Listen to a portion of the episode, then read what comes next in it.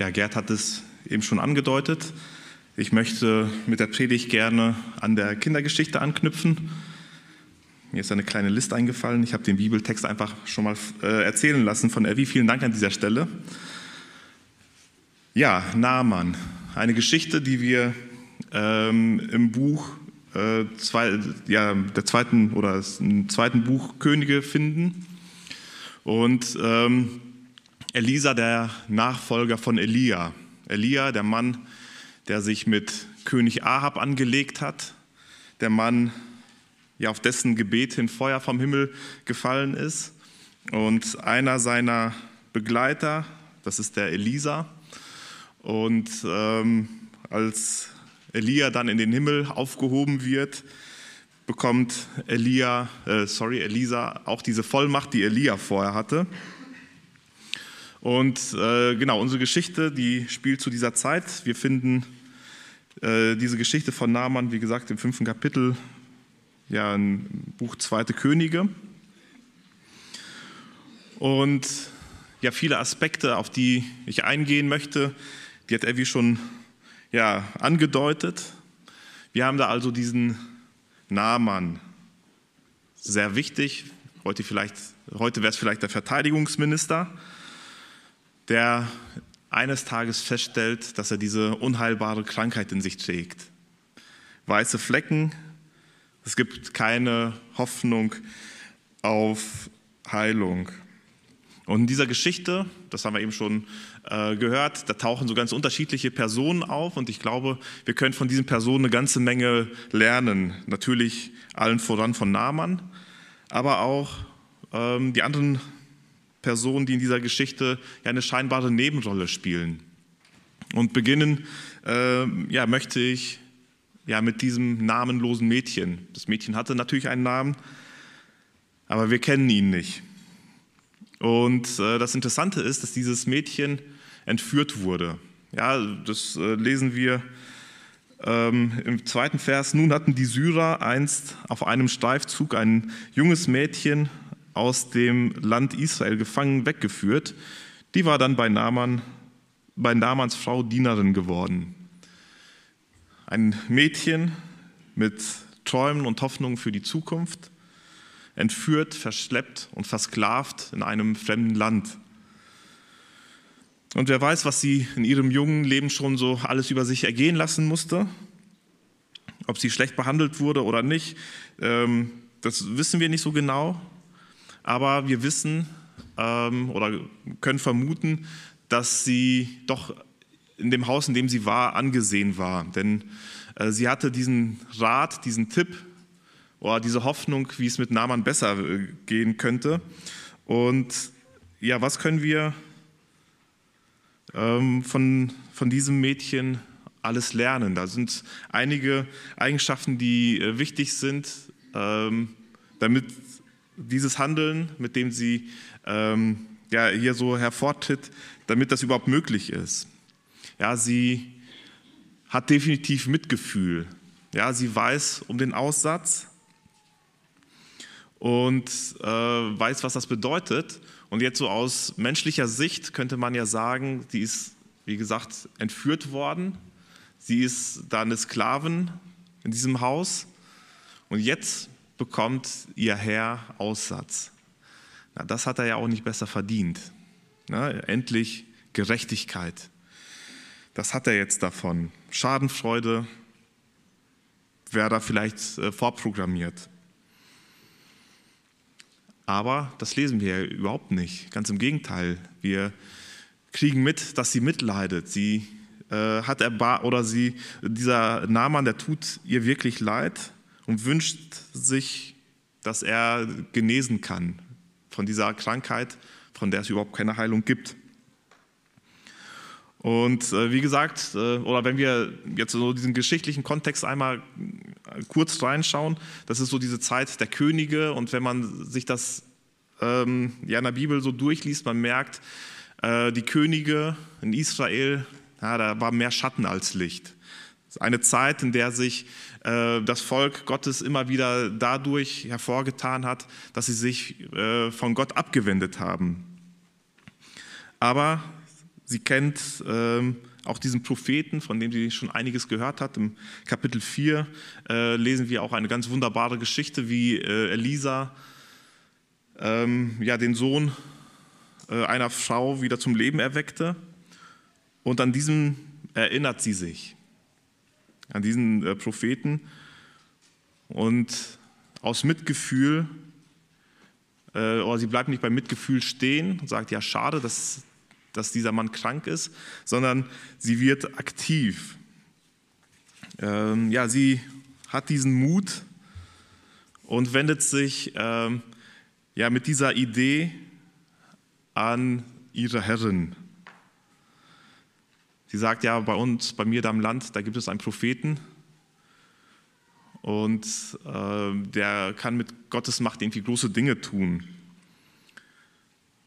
Und sie ähm, könnte sich damit ja irgendwie auch ganz schön blamieren. Ne? Man stellte sich vor, also wir kennen die Geschichte ja spätestens jetzt, äh, am Ende wird der Naaman tatsächlich gesund, aber im Vorfeld zu sagen, ja, wir haben da einen Propheten, der kann bestimmt heilen mit Gottes Hilfe und das geht in die Hose und der Naaman kommt mit seinem Aussatz zurück und einer ganzen Portion Wut zusätzlich vielleicht noch im Gepäck, das kann ganz schön schief gehen. Aber sie hat nicht nur Mitgefühl und nicht nur Mut, sondern auch Gottvertrauen. Sie weiß, dass diese unheilbare Krankheit nur von ihrem Gott geheilt werden kann. Sie äh, ja, hat von den Wundern gehört, ja, von der Geschichte ihres Landes, von diesem Gott, der ihre Vorfahren damals äh, aus Ägypten herausgeführt hat, von, von ihrem Gott, der Elia, ja, sich durch Elia, der ja gar nicht so viel, so, so ganz lange Zeit vor ihr gelebt hat, der sich da auch ähm, bemerkbar gemacht hat und äh, dieses äh, ja, eindrucksvolle Wunder getan hat. Und sie erinnert sich daran und sie glaubt daran, dass Gott das machen kann. Sie hat tiefes Gottvertrauen und äh, ja, äußert ihren Wunsch oder ihre Bitte an den Naaman. Und ja, eigentlich ist es kurios, dass dieser Naaman auf sie hört. Äh, da ist diese ausländische Sklavin, dieses junge Mädchen, und sie hat irgendwie eine Vorstellung oder einen Wunsch. Und der Naaman, der geht mit dieser Hoffnung oder mit, dieser, mit diesem Wunsch zu dem höchsten Mann ihres Volkes, zum König. Und dieser geht darauf ein, gewährt ihm den Wunsch und gibt ihm eine ganze Menge Geld mit ja, nicht Geld, aber Festkleider, Gold und Silber. Ich gehe nachher mal auf den ungefähren Wert ein. Und wir können von diesem Mädchen eigentlich eine ganze Menge lernen. Sie, ist, sie geht zu den ersten Schritt oder macht den ersten Schritt. Ähm, und das hat mich irgendwie so ein bisschen, also generell diese Entführung in ein fremdes Land, wird da aber zum Segen. Äh, das erinnerte mich äh, an Josef, der auch von seinen Brüdern nach Ägypten verkauft wurde. Und dieses Verhalten und mit diesem Happy End äh, erinnerte mich an die Worte Josefs, die wir in 1. Mose 50, Vers 20 lesen, wo es sinngemäß heißt, ja, ihr hattet was Schlechtes mit mir vor, aber Gott hat es zum Guten geführt. Und das Böse, das diesem Mädchen widerfahren ist, das Mädchen, das bereit ist zu vergeben und das Gottvertrauen hat, Daraus wird etwas Gutes. Der, Ma, der Naaman, ja, ist ja eigentlich so die Hauptperson dieser Geschichte, stolz und verzweifelt. Und äh, aus, aus seinem Verhalten, da können wir einfach so viel lernen, was uns Menschen angeht. Es geht hier ganz stark um Stolz und Demut und wie diese Gefühle miteinander ringen. Ja, erstmal ist es schon wie gesagt, bemerkenswert, dass er überhaupt auf dieses Mädchen hört.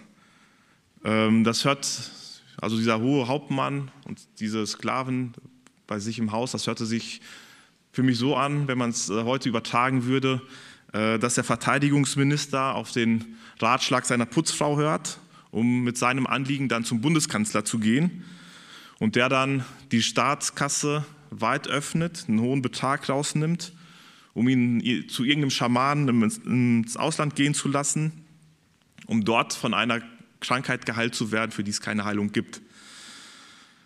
Das hört sich für mich an dieser Stelle schon ziemlich krumm an.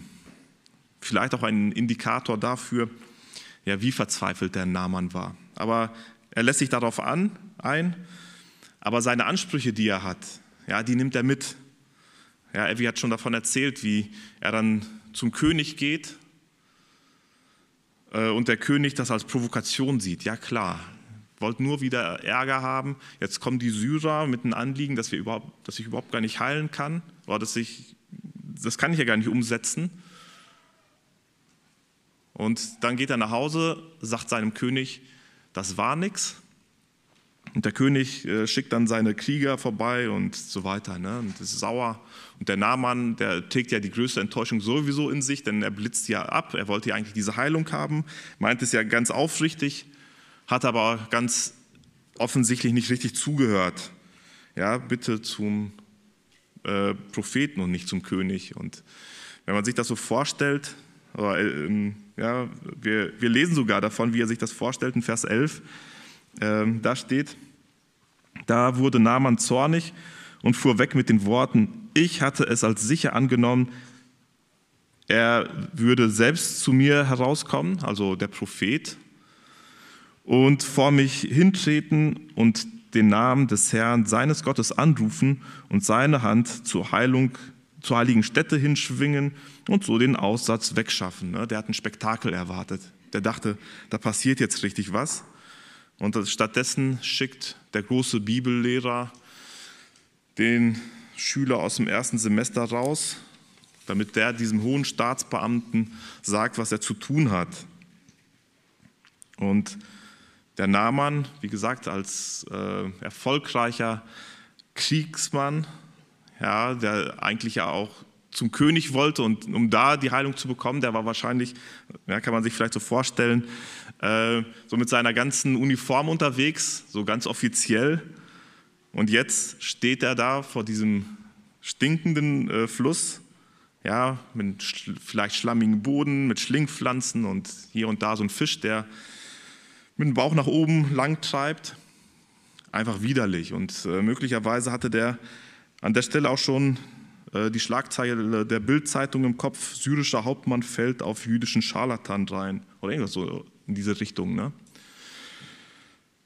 Und diese Blöße, die will er sich gar nicht geben. Und äh, Naaman, der ja sehr viel über Demut lernen muss oder wie man den Stolz äh, ablegen kann, der braucht schon wieder Tipps von der, äh, ja, eigentlich von der anderen Seite der Befehlskette. Denn seine Diener verweisen auf die Diener des, äh, des großen Propheten von Elisa und sagen, du bist doch hier. Und äh, hätte dieser äh, Prophet etwas ganz Schweres von dir erwartet, dann hättest du es doch gemacht. Mach das doch mal bitte. Und ähm, ja, man kann sich das vorstellen, wie dieser Naaman äh, ja, mit sich selbst ringt. Und ähm, nachdem er sich dann überwindet und seinen Stolz ablegt und im Jordan ist und sich schon das sechste Mal äh, untertaucht und noch nicht mal ein klitzekleines bisschen Teilheilung geschehen ist, dann weiß er, alles hängt jetzt vom letzten Mal ab. Und das Interessante ist, nachdem er das gemacht hat, ähm, dass er ja eine Heilung erfahren hat, die eigentlich äh, über dem äh, hinausgeht, was er sich so vorgestellt hat. Denn ähm, in Vers 14 heißt es dann, da stieg er hinab. Und als er sich nach der Weisung des Gottesmannes siebenmal im Jordan untergetaucht hatte, wurde sein Fleisch wieder so rein wie das Fleisch eines kleinen Kindes. Ja, dieser erfahrene Stratege, dem das Grübeln vielleicht die eine oder andere Falte ins Gesicht gegraben hat, der vielleicht die eine oder andere Narbe mit sich rum äh, ja, getragen hat, wettergegerbte Haut, hat auf einmal ja, die Haut oder so rein wie die Haut eines Kindes. Und äh, ja, was können wir aus, oder von dieser Person für uns lernen? Einige Punkte habe ich schon angedeutet. Der Nahmann muss erstmal eine gehörige Portion Gehorsam lernen ja, hört er nicht darauf, was äh, seine Dienerin ihm sagt, hört er nicht darauf, was der Diener Elisas äh, sagt, dann wird das Ganze nicht funktionieren.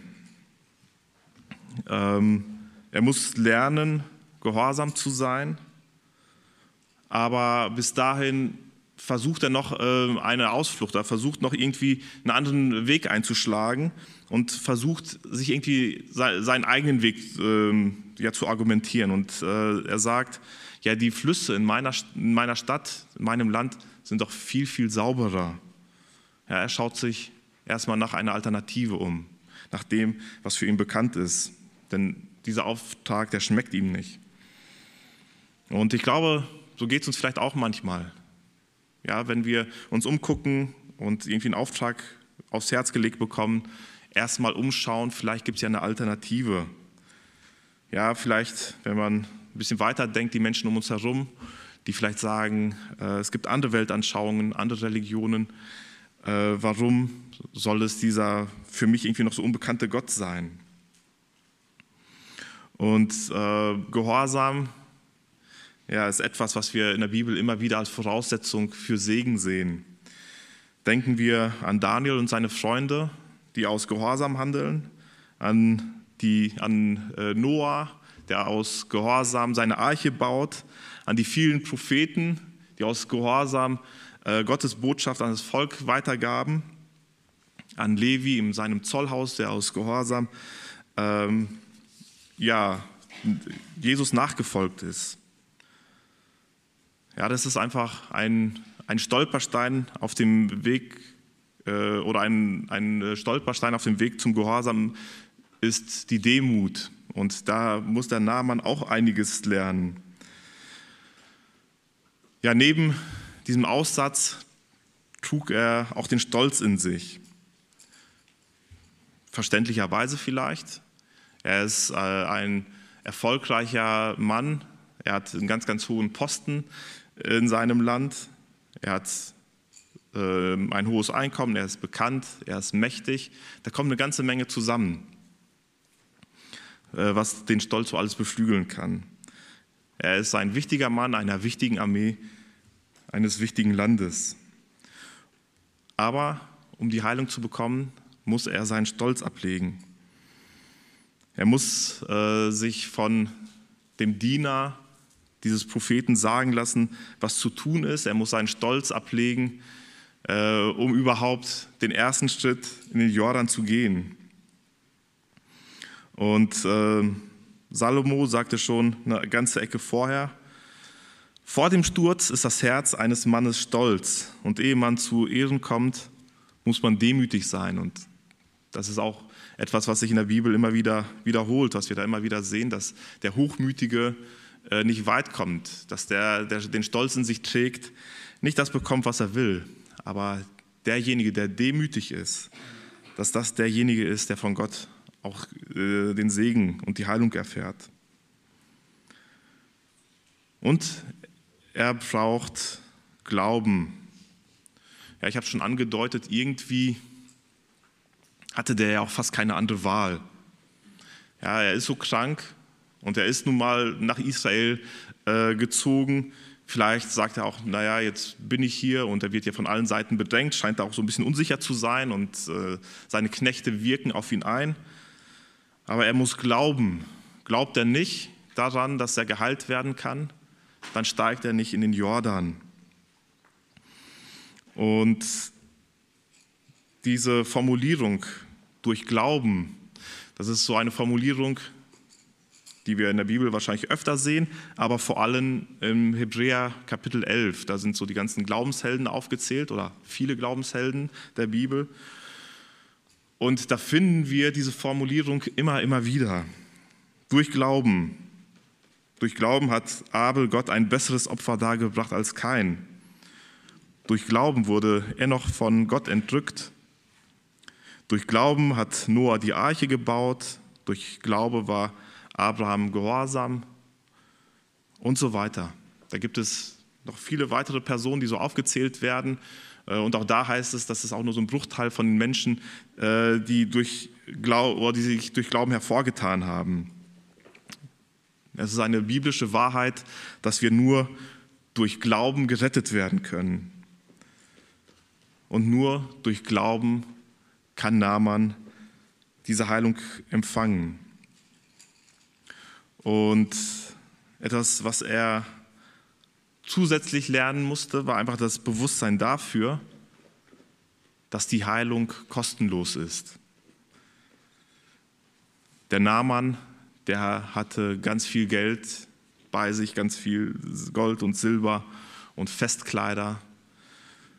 Und er ist bereit, großzügig zu bezahlen. Er bekommt etwas Großes oder kommt in dieser Hoffnung, dass er diese Heilung empfangen kann, mit dieser Hoffnung nach äh, Israel. Aber er will dafür auch bezahlen. Ja. Ähm, für eine gute Gegenleistung ist man ja auch äh, bereit, großzügig zu sein. Und der Elisa nimmt sein Geld einfach nicht an. Und ich musste dann denken, dass äh, auch wenn ich da keinen offensichtlichen biblischen Hinweis dafür gefunden habe, ähm, habe ich doch bei einigen Auslegern so diesen Gedanken gefunden, dass äh, der Aussatz so ein Symbol für die Sünde in uns ist. Und die äh, Gemeinsamkeiten liegen irgendwie auch, der, auch auf der Hand. Das sind Zustände, die uns Menschen entstellen. Ja, genauso wie der Aussatz breitet sich die Sünde aus und führt irgendwann zwangsläufig zum Tod. Der Aussatz, äh, soweit ich weiß, eigentlich die, die, Krankheit, mit der sich die Bibel irgendwie auch im, am intensivsten auseinandersetzt. Und die Sünde, die in uns steckt, äh, stellt sich eigentlich allem gegen, äh, entgegen, worüber wir eben nachgedacht haben, dem Gehorsam, dem, der, Demut, dem Glauben. Und es gibt doch diesen einen Ausweg, und zwar das Bewusstsein dafür, ja, dass für unsere Heilung schon bezahlt wurde. Jesus ging ans Kreuz und wir können nichts dazu tun für unsere Heilung, außer das anzunehmen, das zu glauben, dass da bezahlt wurde. Ja, und so wie der Naaman erstmal auch irgendwie versuchte, andere Wege zu gehen, so musste er am Ende erkennen, und der Elisa sagt es auch, ähm, das ist kostenlos, diese Heilung ja, gute Werke, oder ja, die, die Werke des Glaubens, die entstehen durch den Glauben, aber sie machen uns vor Gott nicht gerecht. Und so lernt der Naaman eigentlich eine ganze, ganze Menge über die Emotionen, über die Gefühle, über die Eigenschaften, die wir auch so in uns tragen. Und er steigt aus dem Jordan, aus dem schmutzigen Jordan und hat eine Haut ja, sauber wie die Haut eines kleinen Kindes. Und ähm, wohin führt das? Und äh, er weiß, an welcher Stelle er sich bedanken muss. Ja, er geht nochmal zum Elisa zurück, möchte irgendwie das ganze Gold und Silber und die Kleider dalassen und der blockt ab. Ähm, und wenn wir dann in Vers 15 einmal reinschauen, da steht nun mal, oder da steht nach dieser Heilung, er kehrte nun mit seinem ganzen Gefolge zu dem Gottesmann zurück, trat nach seiner Ankunft vor ihn hin und sagte, wisse wohl, jetzt habe ich erkannt, dass es auf der ganzen Erde keinen Gott gibt, als nur den in Israel. Und dann will er so ja, seine Geschenke loswerden. Und Vers 17 äh, da lesen wir dann äh, in der zweiten Hälfte, denn dein Diener wird fortan keinem anderen Gott Brand- und Schlachtopfer darbringen als dem Herrn allein. Ja, er packt sich irgendwie noch Erde mit ein. Ähm, Im Vers 17 heißt es auch, äh, da sagte Naaman, wenn denn nicht, so möge doch deinem Knecht wenigstens eine Last Erde, so viel wie ein paar Maultiere tragen können, mitgegeben werden, denn dein Diener wird fortan keinem anderen Gott mehr Brand- und Schlachtopfer darbringen als dem Herrn allein und so weiter. Und der möchte also etwas mitnehmen, ja, aus dem Garten Elisas und möchte dann ja, auf dieser Erde äh, sein Altar aufbauen, um Gott Opfer darzubringen. Und äh, dieses äh, Element, dieser, der Gott oder der Ehre, äh, die Ehre Gott zu bringen, ähm, das finde ich, das sieht man, oder es taucht ganz häufig in äh, der, äh, im Buch Daniel auf, weil es da diesen Nebukadnezar gibt, mit, äh, der auch irgendwie lange braucht, um das zu begreifen, aber dem immer wieder die Augen aufgemacht oder aufgetan wurden. Ja, Daniel deutet den Traum des Königs Nebukadnezar und er antwortet, wahrlich, euer Gott ist der Gott der Götter und der Herr der Könige und der Offenbarer der Geheimnisse. Nachdem Daniels Freunde aus dem Feuerofen rausgekommen sind, ohne dass ihnen auch nur ein Haar versenkt ist, sagt er, gepriesen sei der Gott Sadrachs, Mesachs und Abednegos, dass er seinen Engeln gesandt hat und seine Knechte errettet hat, die im Vertrauen auf ihn das Gebot des Königs übertreten und ihre Leiber hingegeben haben, um keinen anderen Gott verehren und anbeten zu müssen. Und auch äh, später, als er dann geheilt wurde, nachdem er sieben Jahre ja, wie Vieh auf der Wiese gelebt hat, auch da ähm, ja, bringt er Gott den Dank und betet ihn an. Und wenn, wenn Gott seine Macht demonstriert, ja, dann fallen auch die ja, eigentlich scheinbar Großen dieser Erde nieder, um ihn zu anbeten. Und auch Naaman schließt sich dieser Gruppe an, dieser große Kriegsherr. Er erlebt am eigenen Leib diese Heilung und er geht und bringt Gott den Dank dafür. Und wenn ich jetzt an dieser Stelle aufhören würde, dann wäre das so eine Happy End Geschichte. Ende gut, alles gut. Naaman äh, zieht hin in Frieden nach Hause und alle sind glücklich. Aber da gab es diesen Diener, den Gehasi. Und das möchte ich gerne einmal vorlesen ab Vers 19 äh, bis Vers 27. Er, also Elisa, erwiderte dem Naaman, zieh hin in Frieden. Als Naaman aber eine Strecke, Weg, aber eine Strecke Weges von ihm weggezogen war, dachte Gehasi, der Diener des Gottesmannes Elisa, da hat nun mein Herr wahrhaftig diesen Syrer Naaman geschont, statt etwas von dem anzunehmen, was jener mitgebracht hatte. So wahr der Herr lebt, ich laufe hinter ihm her und lasse mir etwas von ihm geben. So eilte denn Gehasi dem Naaman nach. Als dieser nun sah, dass einer hinter ihm herlief, sprang er vom Wagen herab, ging ihm entgegen und fragte, geht es dir wohl? Er antwortete, ja, mein Herr schickt mich und lässt dir sagen, jetzt eben sind vom Gebirge Ephraim zwei junge Männer von den Prophetenjüngern zu mir gekommen. Gib mir doch für sie ein Talent Silber und zwei Festkleider. Sehr bescheiden an der Stelle. Naaman erwiderte, tu mir den Gefallen und nimm zwei Talente. Er nötigte ihn dann und ließ zwei Talente Silber in zwei Beutel schütten tat dazu zwei Festkleider und ließ sie durch zwei seiner Diener vor ihm hertragen. Als er aber bei dem Hügel ankam, nahm er sie ihnen ab, brachte sie im Haus unter und entließ dann die Männer, die nun zurückkehrten. Als er aber hineingegangen und vor seinem Herrn getreten war, fragte ihn Elisa, woher kommst du, Gehasi? Er antwortete, dein Knecht ist weder hierhin noch dorthin gegangen. Da sagte Elisa zu ihm, bin ich nicht im Geist mit dir gegangen, als sich jemand von seinem Wagen aus nach dir umwandte? Ist es jetzt an der Zeit, Silber und Kleider anzunehmen und Ölbaumgärten und Weinberge, Kleinvieh und Rinder, Knechte und Mägde dafür zu erwerben? So soll denn der Aussatz Namans an dir und deinen Nachkommen ewig haften. Da ging Gehasi von ihm hinaus, vom Aussatz weiß wie Schnee. Ja, wir kennen aus der Bibel unterschiedliche Begebenheiten, wo Menschen sich falsch verhalten und ähm, einige erfahren Gottes Gnade und Geduld und werden nicht sofort bestraft, aber bei Gehasi ist es anders. Er verhält sich falsch und muss die Konsequenzen dafür sofort tragen. Und eigentlich könnte man denken, was ist denn jetzt so verkehrt? Naaman bringt Geschenke für seine Heilung mit.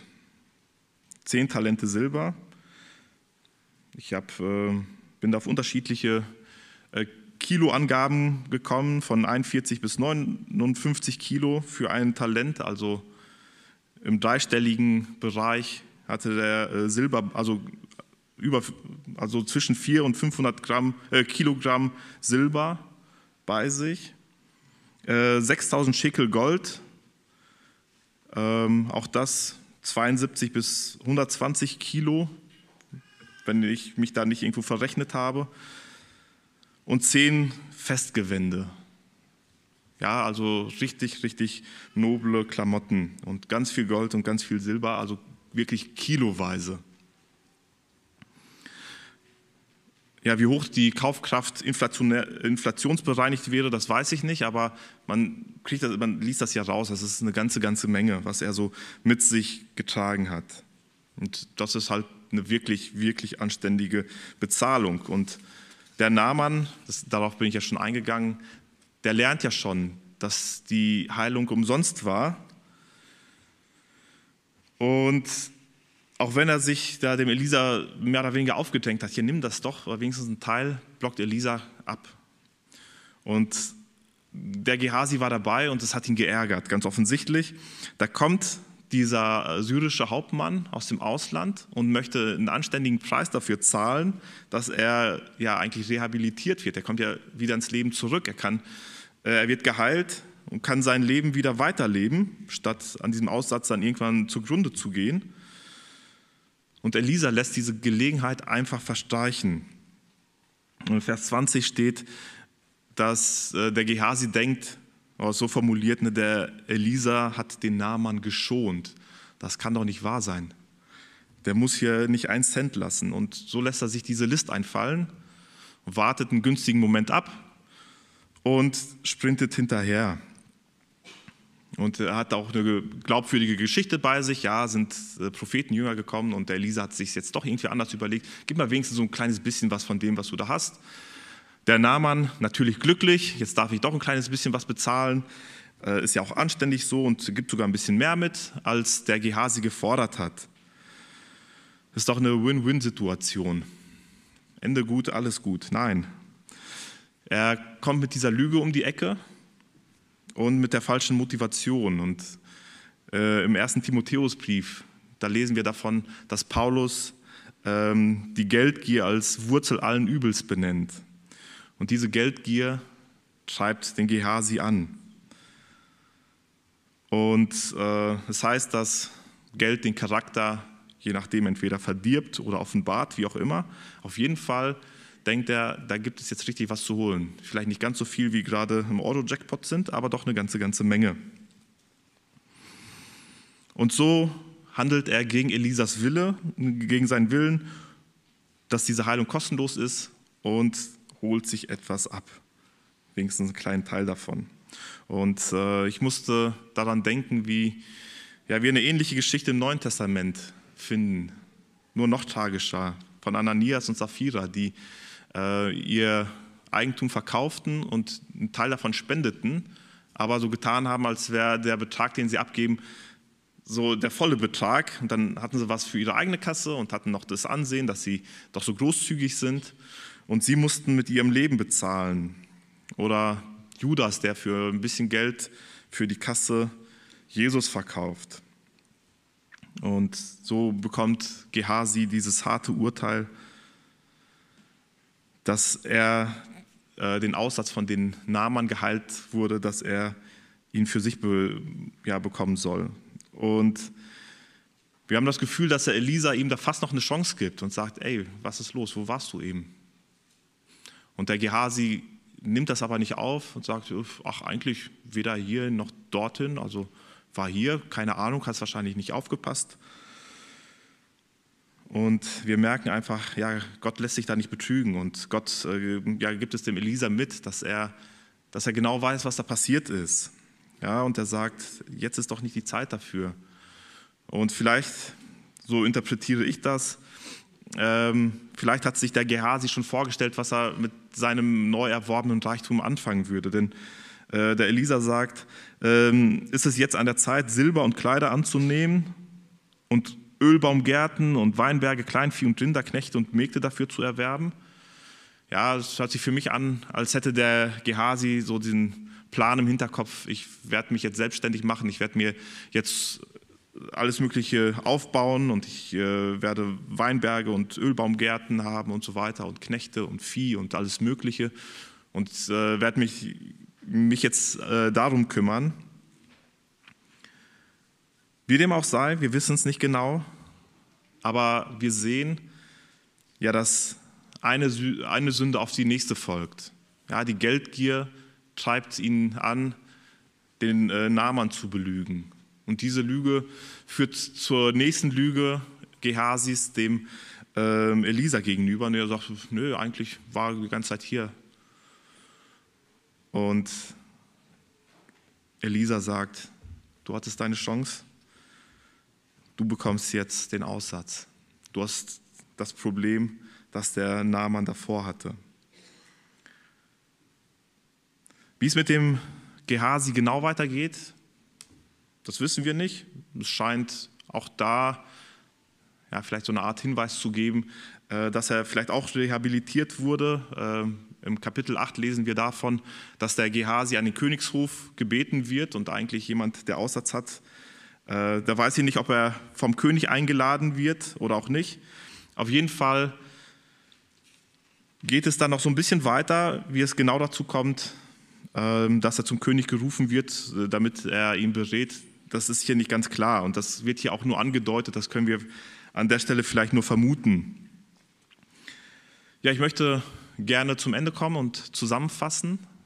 Ähm, ja, wir haben jetzt vor allem ja, über diese drei Personen nachgedacht, über die wir, glaube ich, eine ganze Menge für uns lernen können. Wir haben da diese namenlose Sklavin, die eine ganze Menge Mitgefühl, Gottvertrauen und Mut in sich trägt und von der wir lernen können, ja, auch in aussichtslosen Situationen, der sie, in der Situation, in der sie scheinbar ist, nicht aufzugeben. Wir haben Naaman, diesen syrischen Hauptmann, der Gottes Gnade erfahren durfte. Er, ja, Station für Station lernte er, seinen Stolz abzulegen und dafür Glaube und Gehorsam zu lernen. Und er wurde dafür belohnt und richtete seinen Dank zu Gott und brachte ihm die Ehre dafür. Und dann haben wir noch ja, dieses ja, tragische Ende von Gehasi, von Gier angetrieben und der einen scheinbar guten Grund hat oder einen legitimen Vorwand für seinen Ungehorsam. Er ja, gleitet von einem Fehltritt zum nächsten und landet am Ende da, wo die Geschichte mit Naaman beginnt, im Aussatz. Ja, und jetzt du und ich, wer sind wir? Wer bist du? Geht von dir dieser leise, unscheinbare Segen aus, wie von dem Mädchen, der Großes bewirkt? Bist du derjenige, der noch lernen muss, den Stolz abzulegen und ihn gegen Glauben, Gehorsam und dem Bewusstsein, das schon bezahlt wurde, eintauschen muss? Dann lernen wir eine ganze Menge von Naaman. Oder bist du derjenige, der sich von falschen Motiven antreiben lässt? Dann lerne aus den Fehlern Gehasis und verstehe, dass diese Haltung schädigend ist. Frage Gott, wo du stehst und lass dich auf seine Antwort ein und wünsche dir Gottes Segen dabei. Amen.